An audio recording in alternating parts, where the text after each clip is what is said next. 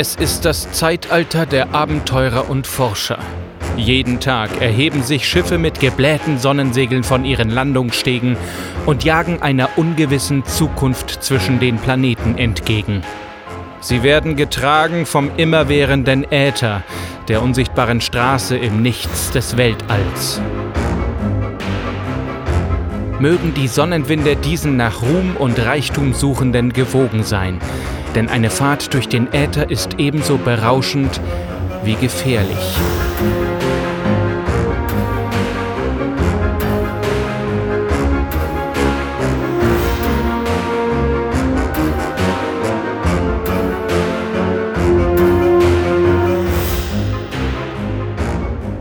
Die Steampunk-Chroniken.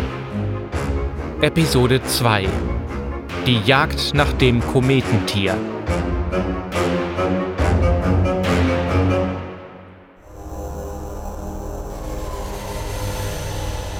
Füllt die Segel mit Sonnenwind. Volle Fahrt voraus. Die HMS Pequod glitt aus den letzten Atmosphäreschichten in die finstere Dunkelheit des Weltalls.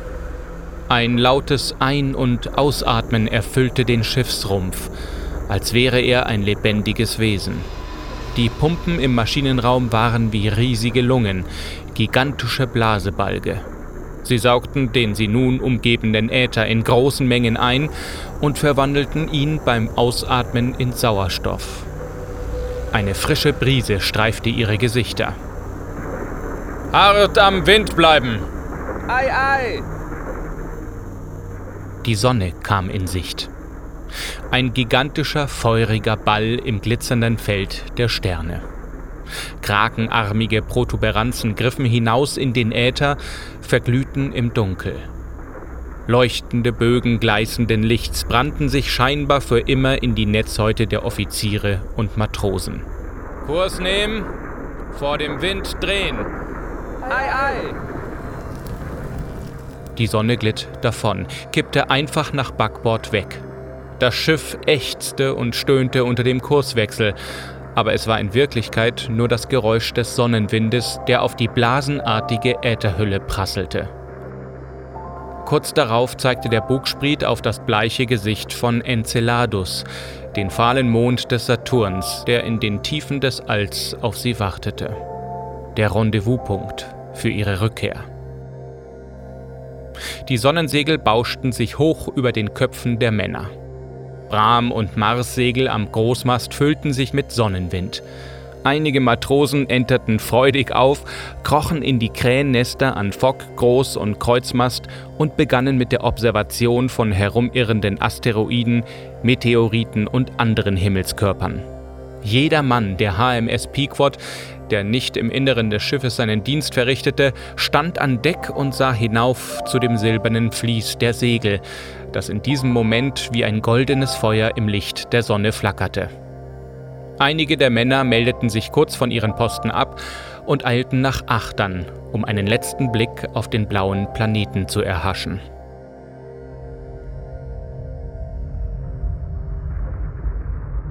Kurs angelegt, Sir, rief Commander Binky. Die Jagd kann beginnen. Der Kapitän nickte. Ein historischer Tag, Edward. Ja, Sir. Weidmanns Heil, möchte ich sagen. Der Kapitän lächelte. Weidmanns Dank, Edward. Ich bin zuversichtlich, dass wir noch vor Weihnachten das Kometentier erlegt haben und äh, zurück in England sein werden. Binky nickte. Er summte leise vor sich hin und wippte mit den Füßen. Sie lieben die Ätherfahrt, nicht wahr, Edward? Ja, Sir, ich bin an der Küste geboren. Schon als Kind liebte ich es, den auf den Wellen dahingleitenden Schiffen zuzusehen. Aber hier zwischen den Sternen ist es noch viel schöner als auf dem Meer, Sir. Die HMS Pequod nahm endgültig Fahrt auf, brachte die Besatzung fort von der Erde, ihrer alten Heimat und führte sie hinaus an neue, unbekannte Orte.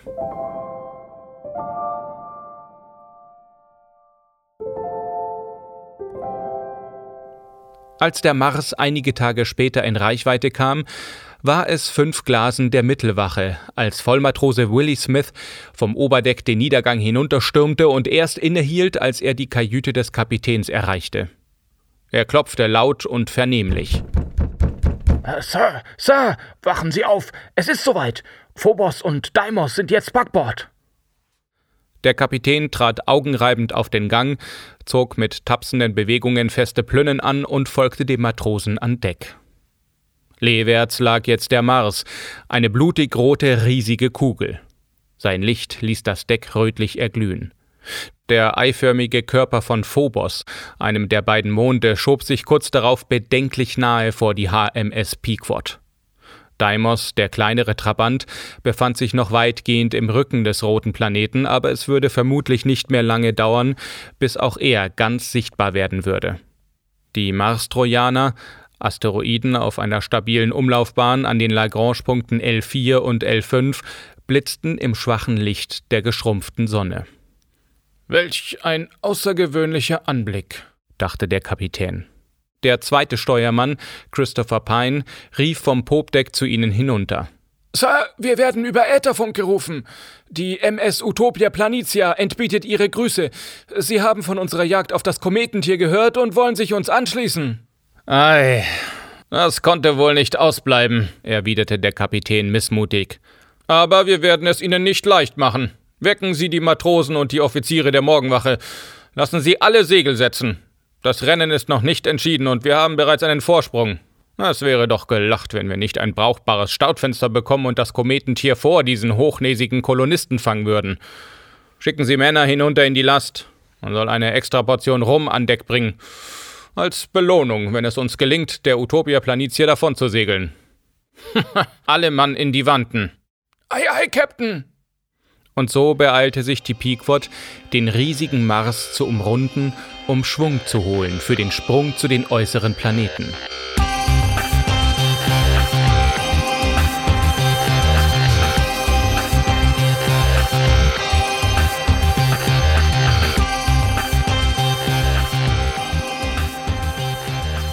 Schließlich war es geschafft. Die Utopia Planitia blieb zurück und wurde zusehends kleiner, während die Pequod mit vollem Schub den äußeren Planeten entgegeneilte. Jupiter lag bereits ein geraumes Stück zurück, da sichtete einer der Matrosen im Krähennest, es war Mr. Henry Millhouse, das seltene Kometentier. Saturn war in diesem Augenblick bereits zu einer großen, bleichen Scheibe angeschwollen und lag auf elf Uhr. Seine faszinierenden Ringe glitzerten frostig und abweisend. Die Besatzung wurde in Alarmbereitschaft versetzt, die Raketenharpunen über präzise Gewinde ausgerichtet und der Kapitän befahl dem Steuermann halbe Fahrt. Für die Offiziere wurde Tee an Deck serviert. Nur nichts überstürzen jetzt. Das Kometentier ist launisch, sagte der Kapitän. Wenn wir es zu früh aufschrecken, flieht es vielleicht zurück in die Ortsche Wolke. Wenn es erst einmal dort ist, können wir es nicht mehr fangen, weil das Sonnenlicht so tief im Raum nicht ausreicht, um unsere Segel zu befeuern. Er gab Subalternoffizier Dingel ein Zeichen. Ich erteile Ihnen hiermit Feuererlaubnis für die Harpunen. Sagen Sie den Männern, dass sie die Beute ins Visier nehmen sollen. Er wandte sich an Steuermann Robert Collins, einen der zuverlässigsten Männer an Bord. Bringen Sie uns auf 10.000 Faden an die Kreatur heran. Und seien Sie auf der Hut, die Bestie darf uns nicht entdecken. Ei, ei. Und dann schlich sich die Pequod wie ein Panther auf der Pirsch von hinten an das riesenhafte Kometentier heran, von dem in diesem Augenblick nur sein silberner Schweif erkennbar war. Der Kapitän stand am Bug, trank seinen Tee, Earl Grey, und beugte sich vorsichtig über das Schanzleit des Schiffes, um besser sehen zu können. Eine seltsame Unruhe hatte ihn erfasst. Sie sind auf Schussweite heran, Sir, rief der Steuermann von Achtern. Der Kapitän winkte seine Leutnants herbei. Lassen Sie die Pinassen bestücken. Die Männer sollen mobile Harpunen mitnehmen. Wir machen es auf die alte Art und Weise. Auf die alte Art und Weise, Sir? Fragte Leutnant Graham stirnrunzelnd. Das. das. Keine Sorge, Mr. Graham, das ist schon in Ordnung. Kommen Sie, alter Knabe, spüren Sie nicht auch das Jagdfieber? Äh, ja, Sir. Ähm, ganz, ganz deutlich, Sir. Graham nahm Haltung an, salutierte und eilte davon, um die Beiboote bemannen zu lassen. Kurz darauf lösten sich die vier Pinassen von der HMS Pequod und durchpflügten den dunklen Äther, der sich zwischen Schiff und Kometentier spannte. Doch obwohl sie vorsichtig waren und sich aus einem toten Winkel der Kreatur näherten, wurden sie bemerkt. Das Kometentier entfaltete Teile seiner hauchfeinen segelartigen Haut, streckte sich und glitt lautlos davon direkt auf den Gasriesen zu. Der Kapitän ließ die Pinassen ausschwärmen. Die Pequod folgte den Beibooten in einem gebührenden Abstand. Wir kommen gefährlich nah an das Ringsystem heran, gab einer der Männer zu bedenken. Es war Mr. O'Reilly, der einzige Ire in der Mannschaft. Es lockt uns vielleicht in eine Falle. Die Felsen des Ringsystems könnten die Pinassen zerstören. Der Kapitän sah auf. Das Biest ist wahrlich gerissen, Mr. O'Reilly. Da haben Sie recht. Als besäße es Intelligenz. Aber das ist etwas, das wir ausschließen können. Machen Sie die Harpunen bereit. Feuern Sie auf mein Kommando. Die schlanken Pinassen eilten im Schub des Sonnenwinds wie Mücken hinter dem Kometentier her und holten es langsam ein. Doch als der Kapitän die Hand zum Feuern hob, tauchte das riesige Ätherwesen in einem flachen Winkel direkt in das weitreichende Ringsystem des Saturns ein und verschwand darin. Ausschwärmen, befahl der Kapitän. Es kann noch nicht weit sein. Wir werden es einkreisen und zur Strecke bringen. Haltet nach seinem silbernen Schweif Ausschau. Ei, ei! Die Pinassen navigierten vorsichtig durch die schier endlos vielen Bruchstücke eines vor Äonen an den Gezeitenkräften des Saturn zerbrochenen Mondes. Die Schiffsjungen gaben jetzt mit ängstlichen Stimmen die immer geringer werdenden Abstände zu den Felsbrocken an die hochkonzentrierten Steuermänner weiter. Ich hasse das, Sir, sagte O'Reilly mit bebender Stimme. Man sieht ja bald nicht einmal mehr seine eigene Hand vor lauter Gesteinsbrocken. Der Kapitän kniff seine Augen zu Schlitzen zusammen. Alle Maschinen halt! Ich glaube, ich habe es entdeckt.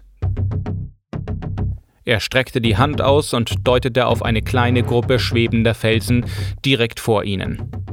Die Harpunisten richteten ihre Waffe auf das neue Ziel und warteten auf die Anweisungen des Kapitäns. Geben Sie Feuer! Die raketengetriebenen Harpunen durchschnitten die Nacht, und als sie ihr Ziel erreichten, explodierten in der Ferne wunderschöne kleine Feuerblumen.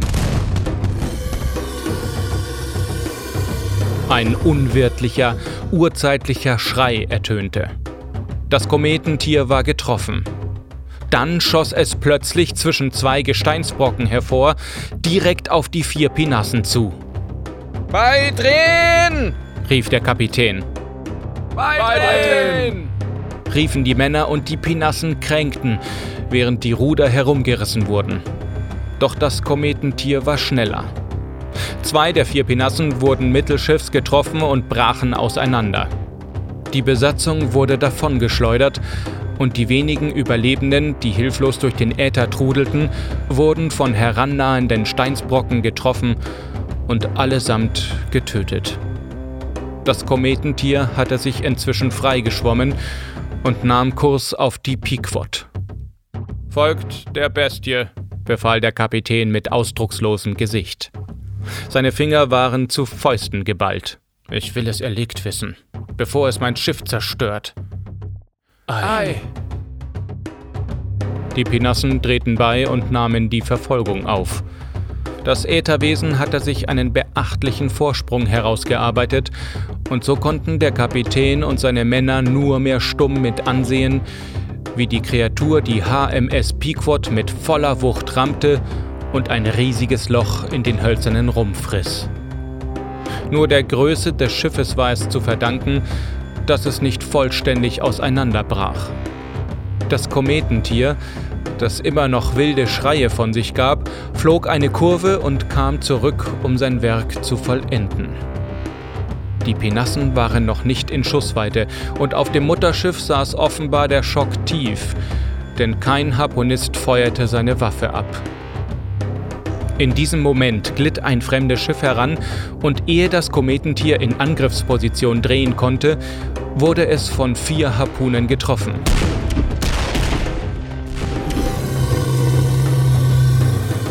Es gab ein letztes, markerschütterndes Stöhnen von sich, dann herrschte Ruhe im Äther. Die MS Utopia Planitia schwebte majestätisch zwischen der HMS Pequod und den beiden verbliebenen Pinassen. Ahoi Erdenbewohner, wir grüßen euch. das Kometentier ist erlegt ertönte die Stimme des marsianischen Kapitäns über Ätherfunk. Eine wahrlich schöne Jagd, aber nun wird es Zeit, dass wir heil nach Hause kommen, was? Das marsianische Schiff ging längsseits und sammelte die beiden verbliebenen Pinassen ein. Dann wurden die Pequod und das tote Kometentier ins Schlepptau genommen. In den Stunden bis zum Erreichen des Rendezvouspunktes Enceladus saßen die beiden Kapitäne bei mehreren Gläsern marsianischen Whiskys zusammen und waren sich einig, dass es der Besatzung der HMS Pequod unbenommen bleiben sollte, die Beute erlegt zu haben. Aufgrund dieser selbstlosen Haltung der Marsianer hellte sich das finstere Gemüt des Erdkapitäns auf und er schwor, dass er nie wieder etwas Abfälliges über die marsianischen Brüder sagen würde. Am Ende schaffte es die HMS Pequod nicht mehr ganz nach Hause und verglühte vollkommen steuerungsunfähig in der Erdatmosphäre wie ein Zündholz, während seine Besatzung vom Aussichtsdeck der MS Utopia Planitia dem Schiff das letzte Geleit gab.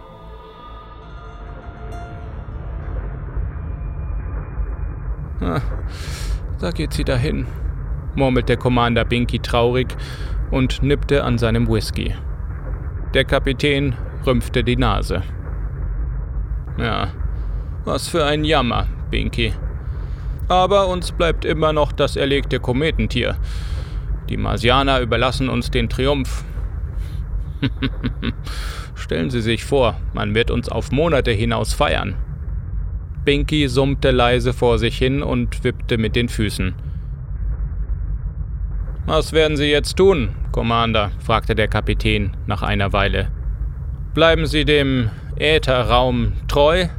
Binky schüttelte den Kopf. Das war genug für ein ganzes Leben, Sir. Einen wahrhaft prall gefüllten Sack voller Geschichten habe ich jetzt für meine Enkelkinder. Mit Verlaub, Sir, vielleicht fahre ich in Zukunft doch lieber zur See. Mein Schwager ist bei der Marine. Er hat Beziehungen. Sie wissen schon. Vielleicht kann ich auf einem dieser neumodischen dampfbetriebenen Segelschiffe anheuern. Intelligente Riesenkalmare jagen oder mit einem Tauchboot die unterseeischen Städte im Pazifik aufsuchen. Ha! Ja, das wäre ein Spaß.